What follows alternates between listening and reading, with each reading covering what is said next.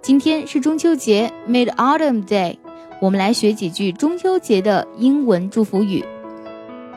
Number one, the roundest moon can be seen in the autumn. It is time for reunions.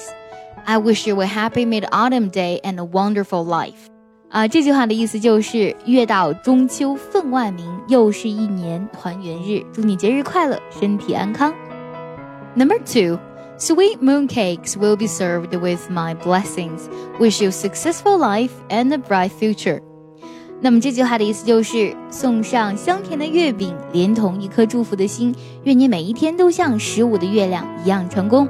Number three, although I am not around you at this moment, my blessings and wishes will always be around you. Take care, my friend. 这句话的意思就是，虽然你我不能相聚，但是我的思念和祝福呢， 伴随你走每一段路，保重，我的朋友。最后呢，再次祝大家 Happy Mid Autumn Day，中秋节快乐！更多精彩课程，关注卡卡课堂公众微信号，微博卡卡课堂。